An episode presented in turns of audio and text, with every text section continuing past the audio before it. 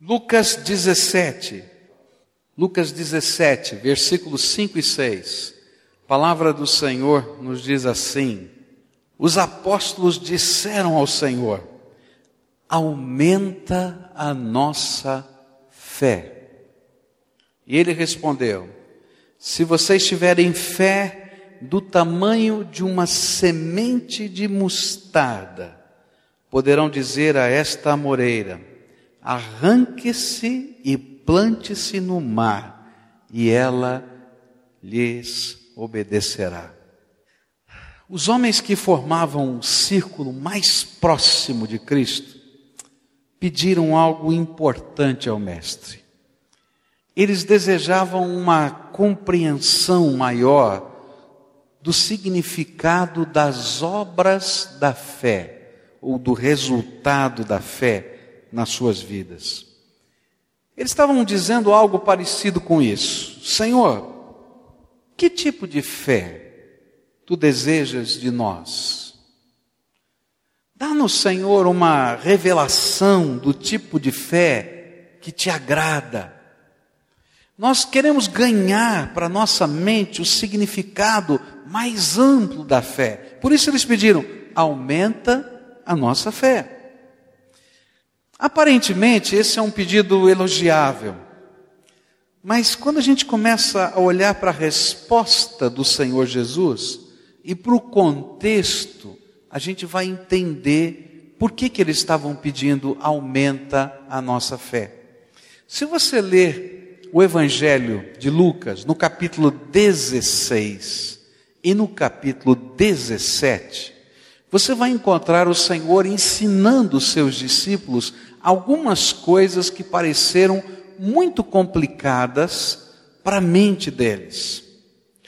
O Senhor Jesus vai falar sobre fidelidade, o Senhor Jesus vai falar sobre perdão, o Senhor Jesus vai falar sobre gratidão, o Senhor Jesus vai falar sobre uma série de assuntos que tem a ver com o dia a dia dos discípulos. E à medida em que eles estavam ouvindo estas coisas, chegou uma hora que eles olharam um para o outro e olharam para o Senhor Jesus e disseram: Senhor Jesus, aumenta a nossa fé. E é nesse contexto que Jesus vai explicar-lhes algumas coisas que são tremendas sobre o processo da fé na nossa vida. Jesus sabia que a carne, a natureza humana dos seus seguidores, queria evitar o que eles consideravam ser questões menores da fé. E por isso, Jesus lhe disse: se vocês forem fiéis nas coisas pequenas, nas questões fundamentais da fé, então serão também nas coisas grandes. Provem serem dignos de confiança nos requisitos básicos da fé. Caso contrário, como irão lhes confiar porções mais profundas da fé?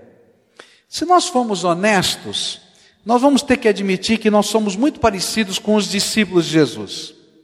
Nós queremos sempre achar um atalho, sempre queremos achar uma maneira de cortar o caminho, e nós queremos avançar direto para as áreas maiores da fé, obter um tipo de fé que move montanhas. E como os discípulos, muitas vezes nós julgamos a fé pelos resultados visíveis. Quando nós falamos de uma pessoa de grande fé, a maioria das vezes o que vem na nossa mente são aquelas pessoas que realizaram coisas tremendas e que puderam ser documentadas de uma maneira concreta na vida delas. Por exemplo, aqueles homens que, cheios do espírito, desenvolveram programas de alimentos para matar a fome da humanidade aqueles homens que é, levantaram ministérios de fé voltados aos pobres e aos necessitados. Às vezes imaginamos uma grande igreja, um instituto bíblico, um programa missionário. Às vezes vem à nossa mente homens como George Miller, um homem que construiu orfanatos na Inglaterra e ajudou a fundar missões para o interior da China sem nunca pedir um tostão de dinheiro, somente dobrando o seu joelho e orando a Deus. Ou como Howells, um homem do país de Gales, conhecido como intercessor, um homem que através da sua oração conseguiu comprar muitas propriedades que foram usadas para como instrumento de, de base de instalação de instituições cristãs. Algumas pessoas olham para a obra missionária, para a obra social e dizem: ah, seus líderes devem ser pessoas de muita fé. Vejam que resultados incríveis. Eu quero dizer para os irmãos que eu sou grato no meu coração pelos ministérios centralizados em Deus que o Senhor tem levantado e abençoado na terra. Mas eu quero dizer que nenhuma dessas obras grandes e visíveis representam a definição de Deus de fé. Em verdade, nenhuma obra, não importa quão grande possa ser, tem qualquer valor para Deus a menos que os pontos menores e aqueles que são ocultos no coração, em termos de fé, estejam sendo vividos e cumpridos. Sabe por quê? Porque existe muita gente brilhante que não tem nada a ver com Deus e que tem feito coisas tremendas. Tem alguns que são até hereges e têm feito coisas tremendas. Você já ouviu falar no reverendo Moon? Você sabe quanto dinheiro o ministério dele tem? Você sabe quantas operações na área de comunicação, em treinamento, propriedades e assim por diante ele tem. Agora, esse homem, a sua doutrina não tem nada a ver com Deus, nem com a palavra de Deus, muito pelo contrário, é uma grande heresia. Então, o que a Bíblia está dizendo é que a gente não vai entender esse aumentar da fé, ou mesmo o tamanho da fé, apenas por coisas que estão acontecendo do lado de fora do nosso coração.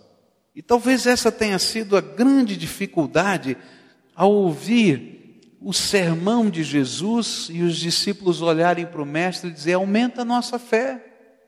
Jesus não estava falando de milagres, Jesus não estava falando sobre andar sobre as águas, ainda que todo o poder estivesse nele, e os seus discípulos fariam milagres maiores do que estes, diz a Bíblia. Mas Jesus estava falando de como a fé é aplicada ao dia a dia e à vida daqueles que adoram a Jesus.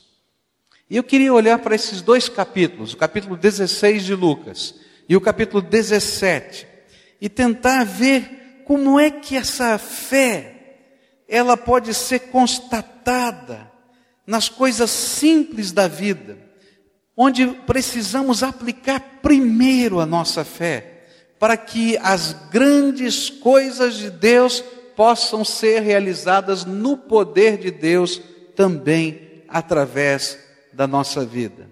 O primeiro texto que eu queria destacar desse sermão, que tem esta conclusão nesse pedido dos apóstolos de Jesus, é o capítulo 16 de Lucas, versículos 10 a 15. A Bíblia vai dizer assim: quem é fiel no pouco, também é fiel no muito. E quem é desonesto no pouco, também é desonesto no muito. Agora, olha só o que Jesus vai acrescentar.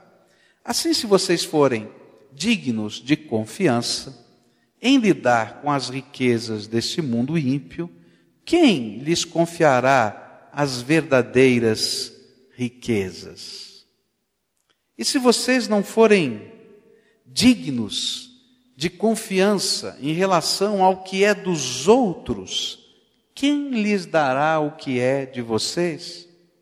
Nenhum servo pode servir a dois senhores, pois odiará um e amará o outro, ou se dedicará a um e desprezará o outro. Vocês não podem servir a Deus e ao dinheiro. Os fariseus que amavam o dinheiro ouviam tudo isto e zombavam de Jesus. E ele lhes disse: Vocês são os que se justificam a si mesmos aos olhos dos homens, mas Deus conhece o coração de vocês, e aquilo que tem muito valor entre os homens é detestável aos olhos de Deus. Jesus compara a fé a uma expressão diferente. Tem a mesma raiz. Tem a mesma raiz, mas é diferente. Ele está dizendo que fé, na prática, é fidelidade. Fé, na prática, é fidelidade. A nossa fé, a nossa crença, nos deve conduzir a uma expressão de compromisso e fidelidade a Deus.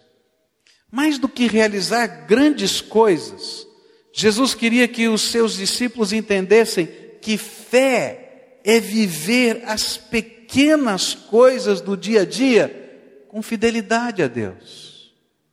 Quem é o homem de fé? Quando a gente vai para a Bíblia, a gente descobre que o pai da fé, chamado de o pai da fé, é Abraão.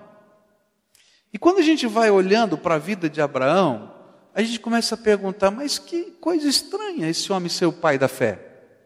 Você não vê nenhum milagre, você não vê uma montanha se movendo, você não vê um homem que vai fazer orações pomposas, você vai ver um homem que pratica a fidelidade. Deus fala com ele: sai da tua terra e da tua parentela e vai para o lugar que eu vou te mostrar.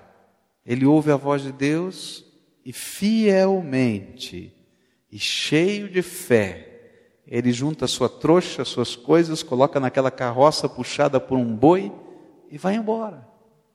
Você vai ver um homem que, quando Deus lhe diz assim: Você vai me entregar o teu filho, que você esperou 25 anos para nascer e que você aguardou como uma promessa que Deus daria e que eu dei, e você vai me devolver o seu filho.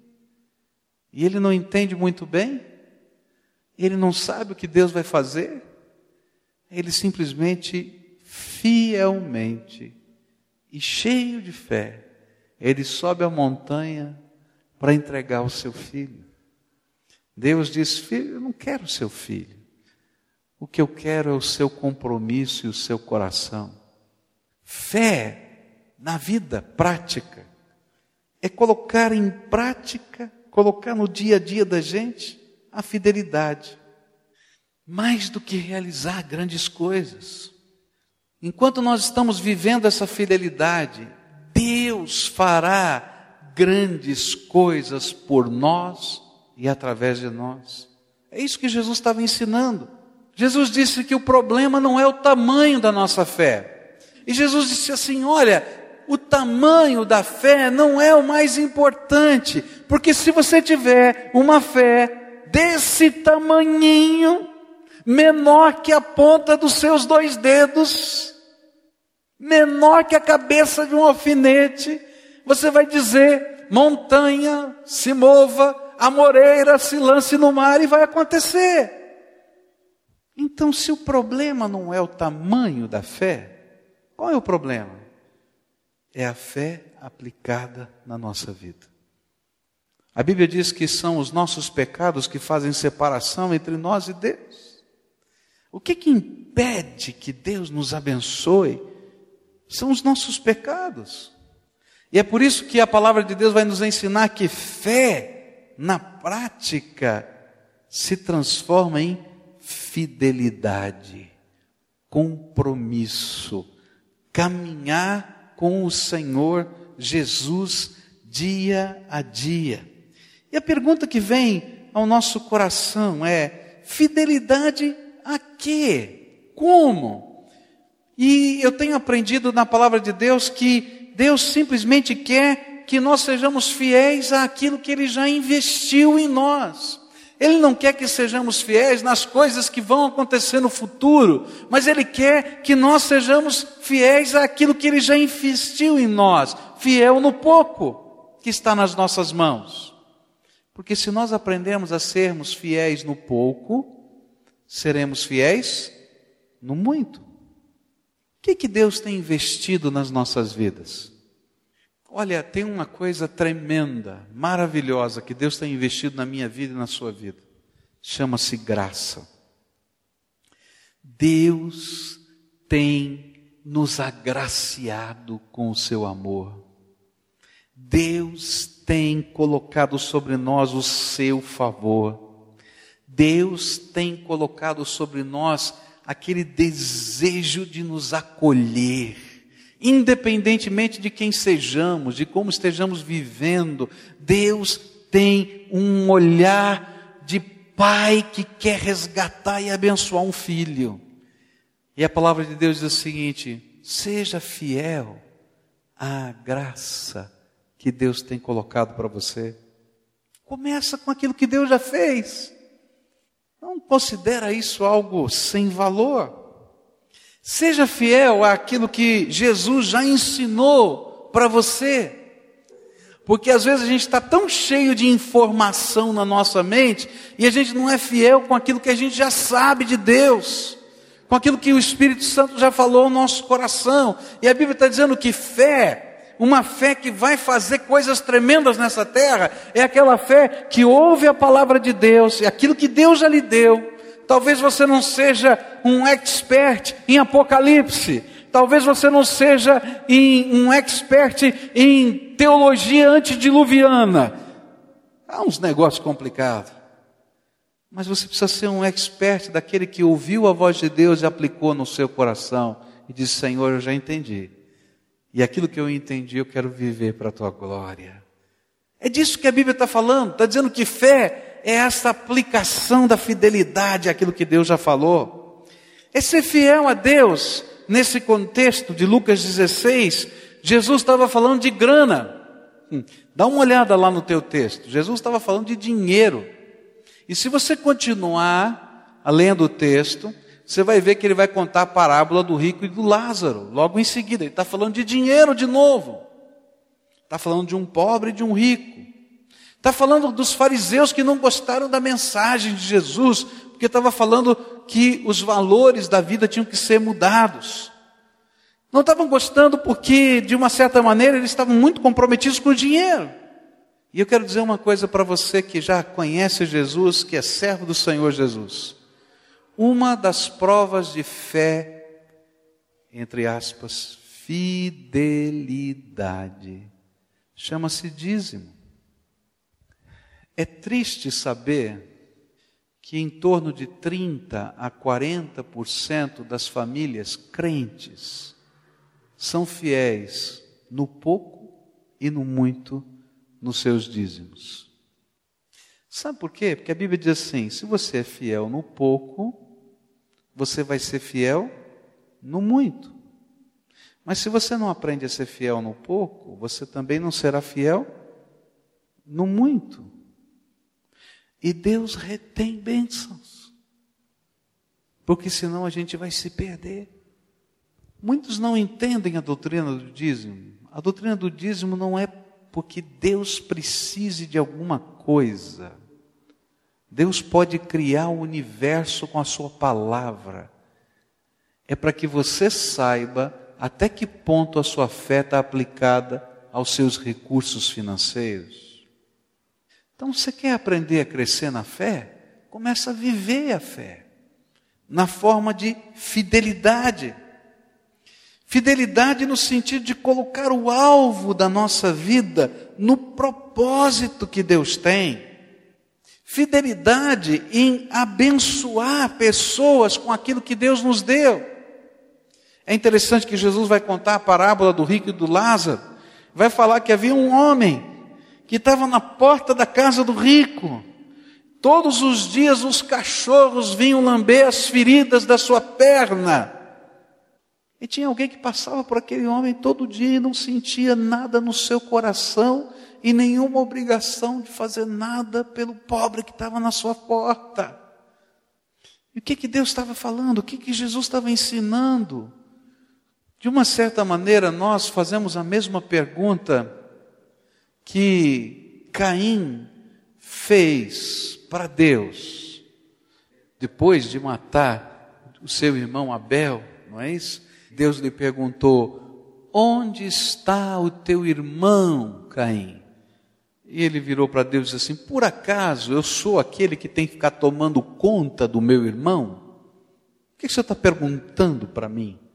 E como se Deus estivesse dizendo: É assim, porque é teu irmão. Aumenta-nos a fé. Você quer viver uma fé que é capaz de dizer às montanhas, lancem no mar, ou à amoreira, se jogue no mar? Então Jesus está dizendo: começa com as coisas pequenas da tua vida. Aplica a palavra de Deus às coisas pequenas da tua vida. Aplica aquilo que você já conhece da palavra de Deus e pratica para a glória de Deus. E aí você vai começar a viver pela fé. A segunda coisa que esse texto vai me ensinar tem a ver com a nossa fidelidade no nosso testemunho. Algumas pessoas imaginam que a sua vida é só com Deus e que aquilo que acontece aqui na terra, nos seus relacionamentos, na sua atitude de vida, não tem nada a ver, porque a fé é um negócio só do coração. Mas a Bíblia não diz isso. Olha só o que a Bíblia vai dizer em Lucas 17, versos 1 e 2. Jesus disse aos seus discípulos: É inevitável que aconteçam coisas que levem o povo a tropeçar, mas ai da pessoa por meio de quem elas acontecem. Seria melhor que ela fosse lançada no mar com uma pedra de moinho amarrada no pescoço, do que levar um desses pequeninos a pecar. A palavra de Deus está dizendo o seguinte: você quer ter a sua fé aumentada? Então leve a sério como as pessoas veem a sua vida em termos de fé. Se você diz que crê em Deus, mas não fala como quem crê em Deus. Um dia eu estava no meu gabinete, estava ouvindo um irmão, membro da igreja. Esse irmão falou uma hora e eu só ouvi. Nessa uma hora, a cada quatro ou cinco palavras, ele falava dois ou três palavrões. E ele nem percebia. E quando chegou no final, nós oramos juntos e eu terminei e disse assim: Querido, tem uma coisa que eu queria falar para você. Eu acho que você nem percebeu. Você está aqui no templo, você está aqui no gabinete do seu pastor, você está dentro de uma igreja, e eu não sei quantos palavrões eu ouvi. Eu falei palavrão aqui? Falou. Porque você fala isso o tempo todo. Parece uma coisa tão boba, não é?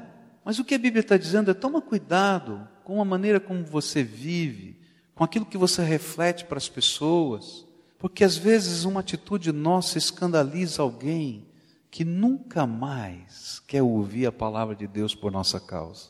E a Bíblia está dizendo que fé é a maneira também como eu vivo diante dos homens. Como é que Deus te vê? É uma pergunta importante. Mas como você pode ser conhecido ou entendido diante das pessoas? Alguns dirão: aquele é um homem de fé, pelo estilo de vida que você vive.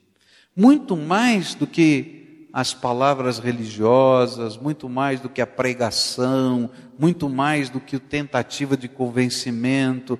Eles vão olhar para você e dizer: aquele é um homem de fé. Por quê? Porque tem uma integridade que vem do fundo da sua alma e se reflete na vida. Eles disseram: Jesus, aumenta a nossa fé. E Jesus estava dizendo: não, querido, o problema não é o tamanho da fé, é o problema onde você tem colocado a tua fé e como você tem aplicado a tua fé no seu dia a dia. A terceira coisa que esse texto nos fala está nos versículos 3 e 4 do capítulo 17 de Lucas. Olha só que coisa tremenda. Tomem cuidado. Se o seu irmão pecar, repreenda-o. E se ele se arrepender, perdoe-lhe. Se pecar contra você sete vezes no dia, no mesmo dia, e sete vezes voltar a você e disser: Estou arrependido, perdoe-lhe. O que, que é fé? A vida de fé nos conduz à fidelidade a Deus, nos conduz a experimentar uma interiorização do caráter de Deus em nossas vidas. A fé nos faz incorporar atitudes que não nos são naturais. Só pela fé, só pela fé, podemos fazer o que Jesus tem feito conosco: perdoar. Antes de viver aquela fé que faz algo extraordinário, o Senhor Jesus nos convidou a experimentar a fé que pode ser aplicada aos nossos relacionamentos. Jesus estava olhando para os seus discípulos e estava ensinando uma coisa tremenda, meus irmãos. Se a tua fé não é capaz de fazer você restaurar o teu casamento, tem alguma coisa errada com a tua fé. Se a tua fé não é capaz de fazer você perdoar o teu filho que pisou na bola outra vez, tem alguma coisa errada com a tua fé. Filho, se a tua fé não permite que você possa amar o teu pai e tirar essa tralheira que está aí no teu coração, machucando você, tem alguma coisa errada na tua fé. Se você não consegue perdoar aquele chefe da tua empresa, ai Senhor, a oração que eu tenho vontade de fazer é manda fogo, Senhor, manda fogo, manda, manda. Bom, você está bem acompanhado, né? João e Tiago queriam fazer a mesma coisa, Senhor, manda fogo sobre essa cidade. Né? E aí Jesus está dizendo: Ó, oh, peraí, vocês não conhecem a natureza de vocês mesmos, nem a natureza de Deus. Meus irmãos, se a nossa fé não pode ser aplicada nos contextos da nossa vida, tem alguma coisa errada. Tem muito filho de crente que não quer nem saber de entrar num templo. Alguns por causa da dureza do seu coração mas alguns é porque viram um tipo de fé no coração dos seus pais que não promovia reconciliação, perdão, graça e amor. Era simplesmente condenação, crítica, às vezes até violência. Um tipo de fé que não, não se traduz num amor prático a semelhança do amor que Jesus derrama sobre nós, que nos restaura, tem alguma coisa errada. Meu querido, se tem alguma coisa no teu coração que você não consegue perdoar, que você não consegue pegar e começar do zero de novo, porque tem uma marca no passado, eu quero dizer para você, Deus tem uma bênção para te dar maior do que mandar uma moreira se lançar no mar, porque eu não sei se vai ter uma utilidade para isso. Mas Deus tem uma bênção para você, Ele entrar na tua casa, na tua família, no teu coração e começar uma obra de restauração no poder do Espírito Santo. E eu quero dizer hoje, se tiverem casais aqui quebrados, estão lá pensando em divórcio, estou pensando isso aqui, não dá, já aconteceu isso, já brigou, já xingou, já bateu, já fez, você tem todo o direito, está todo o direito colocado aí. Mas hoje o Espírito Santo de Deus está dizendo para você, vai além do direito e aplica a tua fé numa expressão de amor que gera graça. Meus irmãos, Deus faz coisas tremendas quando a gente aplica a nossa fé em termos de restauração, em termos de amor, em termos de não desistir das pessoas, em termos de reconstruir o que parece ser impossível de ser reconstruído. Eu tenho ouvido alguns testemunhos tão tremendos de como Deus pegou famílias arrebentadas, quebradas, divididas, e Ele começou a reconstruir pelo poder da Sua graça. Mas tem que ter alguém que creia que Jesus é poderoso e comece a dar os passos de fé meus irmãos, na primeira vez que a gente dá a face, a gente diz: será que adiantou? Na segunda vez, a gente diz: será que adiantou? Será que adiantou? Será que adiantou? Até que o poder de Deus se revele quebrantando vidas e corações. Jesus aumenta-nos a nossa fé para perdoar pessoas, para pegar todo o muro que nos separa na família, na comunidade, a ponto da gente amar aqueles que nos perseguem. Uma fé que não é capaz de transformar a realidade interior do seu coração, como é que poderá transformar o mundo? Se você está carregando todo o lixo da tua vida guardado no cofre do teu coração, você está se sentindo mal e cheirando mal. Uma fé que não nos leva a superar um divórcio ou um abuso. Tem alguma coisa errada. Alguns anos atrás, chegou aqui essa igreja uma moça. Ela veio trazida pelo seu pai. Eles não não frequentavam essa igreja. Alguém havia dito que tinha um pastor aqui que podia conversar com a filha dele, uma adolescente, que tinha sido vítima de um estupro nas ruas de Curitiba. E aquela menina tinha tanto medo. Ela tinha medo de andar, ela tinha medo de dormir, ela tinha medo do escuro, ela tinha medo de tantas coisas, tantas coisas. E quando aquela menina chegou no meu gabinete, eu disse: Deus, o que, que eu vou fazer? Como é que eu posso lhe dar um coração tão machucado e tão ferido quanto esse? Que tem toda a razão de estar ferido e machucado. Não foi um trabalho de um dia, de uma semana, foram meses.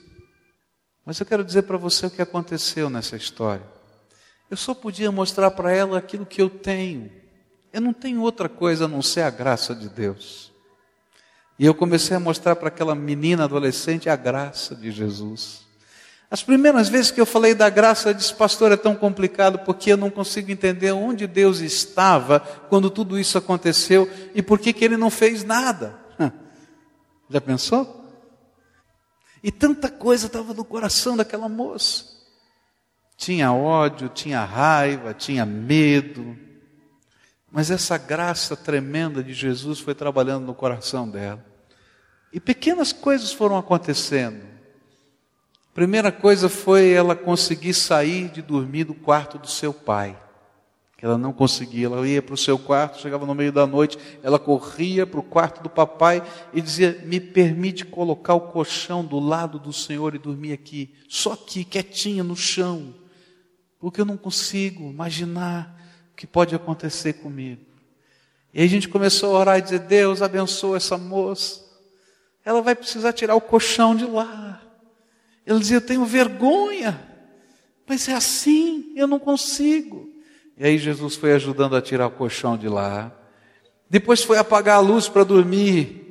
E Deus foi ajudando. E olha, o final da história é uma coisa muito bonita. Aquela moça aceitou Jesus como Senhor e Salvador da sua vida. Jesus trabalhou o seu coração, trabalhou o perdão, Tive a alegria de vê-la participando da igreja dela, não dessa igreja, numa igreja no seu bairro, como uma das líderes do grupo de teatro. E foi muito gostoso quando ela me mandou o seu convite de casamento. E disse: Pastor, eu quero que o senhor participe de um momento tão especial da minha vida, porque Jesus me restaurou por completo. Fé precisa ser aplicada dentro do nosso coração. Tem marcas da nossa vida, queridos, que a gente pode tentar apagar de todas as maneiras e a gente não vai conseguir. São marcas, aconteceram conosco. Mas eu posso aplicar a minha fé para entender que a graça de Deus cobre tudo isso e me envolve, apesar de tudo isso. E aí eu posso liberar perdão àqueles que me machucaram porque eu vou descansar na graça de Deus. Aumenta-nos a fé. E Jesus vai dizer: o problema não é o tamanho, é onde você vai aplicar. Coloca a tua fé agora aplicada ao perdão que você tem que liberar, à restauração que você tem que construir, à reconciliação que precisa ser experimentada. E quando isso acontece, a gente vai viver um novo estilo de vida e um novo poder. Quando as marcas de Deus estão aqui dentro, trabalhadas pelo Espírito, e nós sabemos quão grandes elas foram, e nós entendemos como Deus fez um milagre aqui, Então, quando a gente ora por alguém, não importa o que esteja acontecendo, a gente crê no poder daquele que nos restaurou e a gente diz: Senhor, tem uma montanha aqui que precisa ser movida.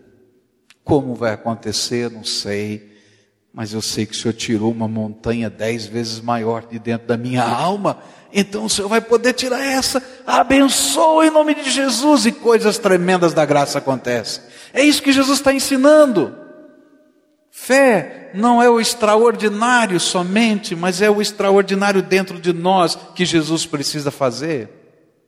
E aí então, sabe o que vai acontecer? Nós vamos servir a Deus com alegria. E ele disse também que fé é serviço.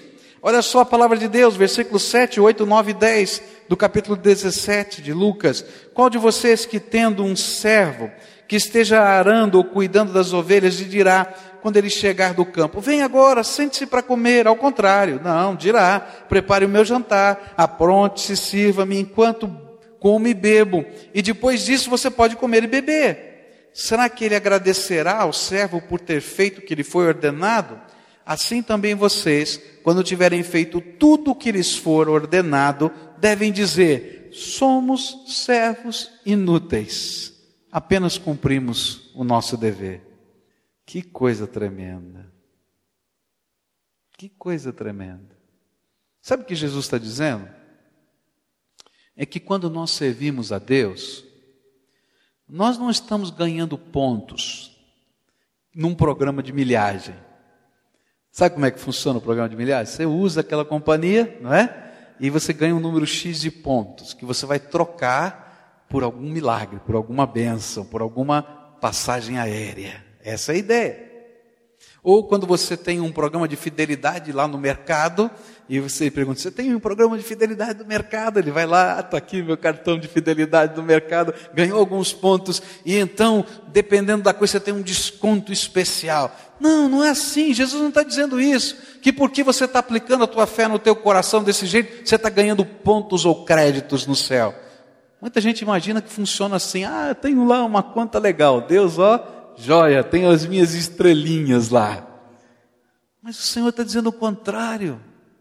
Querido, Deus não faz os milagres que Ele faz na nossa vida porque nós temos uma conta favorável no céu. Ele faz porque Ele é o Deus de toda graça e de toda misericórdia. E nós não servimos porque teremos pontos a mais no céu. Nós servimos porque Ele é o Senhor da nossa vida. Só isso. Fé é isso é crer que eu sirvo Deus porque Ele é o Senhor da minha vida, com prazer e com alegria. Eu sei que Ele me abençoa, não porque eu tenho uma dívida dele comigo, mas simplesmente porque Ele é gracioso. Fé é isso. Aumenta-nos a fé. Jesus diz: não é o tamanho que é importante, é como você aplica a fé que você tem, a crença que está no seu coração. E por fim, Jesus termina o capítulo 17 de Lucas contando ou fazendo um milagre. E a palavra de Deus nos diz o seguinte nos versículos 11 e 19: A caminho de Jerusalém, Jesus passou pela divisa entre Samaria e Galiléia, e ao entrar num povoado, dez leprosos dirigiram-se a ele e ficaram a certa distância e gritaram em alta voz: Jesus, mestre, tem piedade de nós. E ao vê-los, ele disse: Vão mostrar-se aos sacerdotes. E enquanto eles iam, foram purificados. E um deles, quando viu que estava curado, voltou louvando a Deus em alta voz. Prostrou-se aos pés de Jesus e lhe agradeceu. Este era samaritano. E Jesus perguntou: Não foram purificados todos os dez? Onde estão os outros nove? não se achou nenhum que voltasse, desse louvor a Deus, a não ser este estrangeiro. E então ele lhe disse: Levante-se e vá, a sua fé o salvou. A fé é exercida sem os requisitos anteriores, fidelidade, perdão, serviço espontâneo, ela se torna numa grande ingratidão. Como a dos nove leprosos. Essa história dos leprosos nos ensina que a fé que salva, transforma, cura e é extraordinária para fazer milagres é aquela que é permanente e que pode ser traduzida em gratidão e louvor a Deus. Muitos imaginam a fé como o poder do pensamento positivo. Ah, eu tenho uma fé muito grande. Quando eu acredito que uma coisa vai acontecer, acontece. Tem até um método de mentalização para fazer negócios. Então, antes de dormir, você põe a cabeça no travesseiro e fica mentalizando: eu vou fechar aquele negócio, eu vou fechar aquele negócio. Agora eu estou mandando as minhas ondas da minha mente para aquela pessoa que vai fechar o negócio comigo. Fecha o negócio, fecha, fecha, fecha, fecha. Estou brincando, não, é verdade. Tem alguns que imaginam que fé é confissão positiva. Em nome de Jesus, está determinado, acabou, vai acontecer agora. Um, dois, três, já. Mas a palavra de Deus não ensina isso. A fé é crer que Deus é capaz de fazer qualquer coisa. É trazer à realidade o que não existe pela nossa esperança. Não tenho dúvida disso. Mas ela está consolidada no deixar a graça de Deus entrar na nossa vida e fazer coisas tremendas. Milagres de Deus vão acontecer porque o Deus Todo-Poderoso é aquele que se manifesta entre nós. Jesus aumenta a nossa fé. Então, Jesus vai dizer para mim e para você: aplica a fé no teu coração. Nessa hora eu queria orar com você. Eu queria que Deus pudesse estar ministrando na tua vida. E eu queria ministrar intercessão a favor de você. Deus talvez tenha dito para você, filho, você quer crescer na fé? Começa sendo fiel no pouco. E o Espírito Santo de Deus talvez tenha revelado coisas muito simples para você. A única coisa que eu quero é que você pegue este princípio que eu já te ensinei e aplica na tua vida. E você está aí relutando no teu coração. Eu quero dizer para você: quem é fiel no pouco, é fiel no muito. E quem não é fiel no pouco, não é fiel no muito. Nós só podemos ter as coisas tremendas se nas coisas pequenas a gente aprende a viver pela fé. O Senhor talvez esteja falando: olha para o teu testemunho, cara. olha para o teu testemunho. Como as pessoas estão vendo Jesus através de você. Talvez o Espírito Santo de Deus esteja falando: tem uma coisa no teu coração que você não quer deixar eu trabalhar. Eu quero mexer na tua casa e você não quer deixar eu mexer na tua casa. Eu quero restaurar a tua família e você não quer restaurar a família. E hoje o Espírito Santo de Deus talvez esteja pedindo a entrega mais difícil que você tem para fazer em toda a sua vida, as dores da sua alma. E você precisa colocar no altar de Deus. O Espírito Santo de Deus falou com você hoje. E eu queria orar por você, pedindo que a bênção dele se concretizasse na aplicação da fé nestas pequenas coisas. Eu quero dizer para você agora, nesse momento, vamos orar juntos. Vamos deixar o Espírito de Deus fazer a obra que ele precisa fazer de cura, de transformação, de salvação, de restauração da casa. E eu queria orar por você. Quero orar pela tua vida, pela tua casa, pela tua família, pelo teu trabalho. Quero orar pela tua saúde, mas lembra, eu quero orar para que as coisas simples do dia a dia da tua fé sejam experimentadas no poder e na graça de Jesus. Primeira oração é tua, querido. Conta para Jesus. Conta para Jesus. O que é que está aí na tua alma? que está aí no teu coração, o que, que o Espírito Santo de Deus ministrou, o que precisa ser trabalhado em termos de perdão, o que precisa ser trabalhado em termos de restauração e de reconciliação.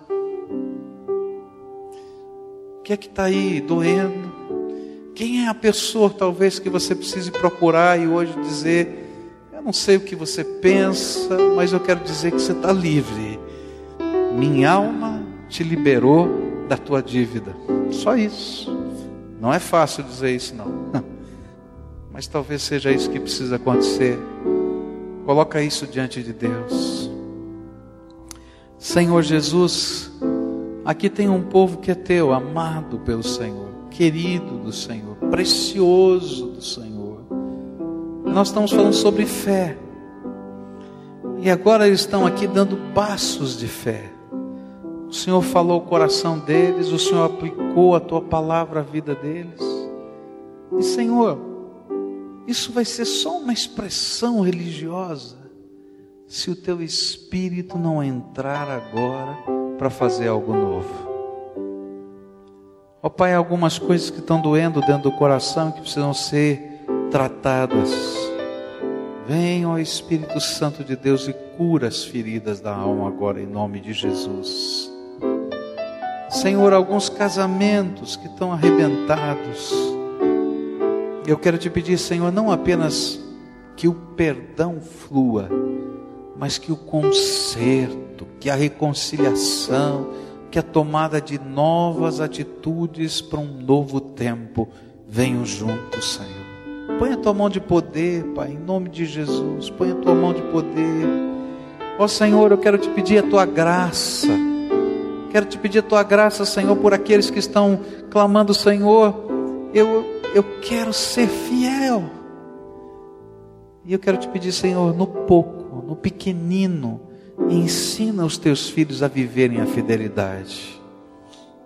Ó oh, Pai, alguns estão dizendo eu quero ser agradecido por tudo quanto o Senhor tem feito.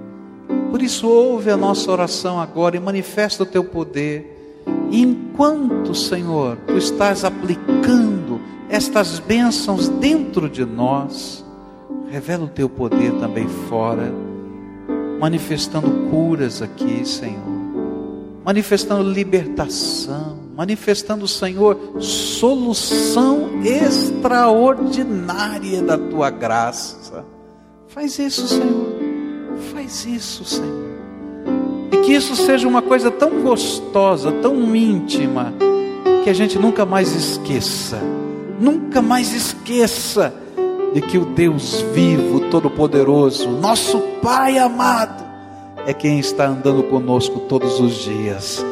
E como aquele leproso que antes de chegar ao sacerdote voltou correndo para agradecer, sejamos nós correndo na tua presença e dizendo: Bendito seja o nome de Jesus, aquele que nos tocou com a sua graça. Aumenta, Senhor, a nossa fé, ensina-nos a viver a fé. É a nossa oração em nome de Jesus. Amém